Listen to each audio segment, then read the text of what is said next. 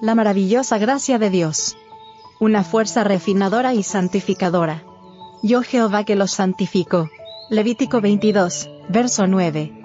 Solo aquel que creó al hombre, puede producir un cambio en el corazón humano. El juicio humano y las ideas de los más experimentados son pasibles de ser imperfectos, y el frágil instrumento, sujeto a sus propios rasgos de carácter hereditarios, necesita someterse a la santificación del Espíritu Santo cada día, pues en caso contrario él yo tomará las riendas e imprimirá la dirección. Testimonios para la Iglesia. Tomo 6. Página 167.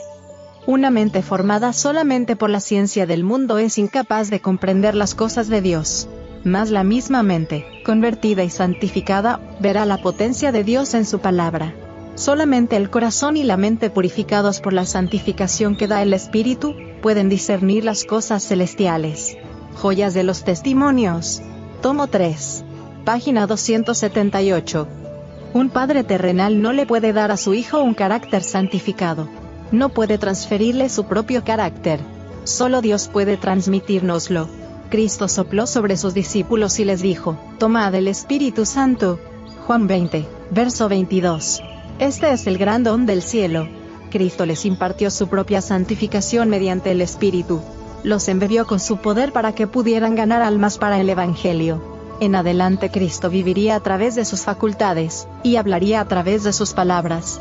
Debían apreciar sus principios y permitir que su espíritu los dirigiera. En ese caso no seguirían más sus propios caminos ni hablarían sus propias palabras. Las que hablaran, procederían de un corazón santificado, y de labios santificados. Hijos e hijas de Dios. Página 296. Necesitamos la influencia suavizadora, subyugante, refinadora del Espíritu Santo, que modele nuestro carácter y que traiga todo pensamiento en cautiverio a Cristo.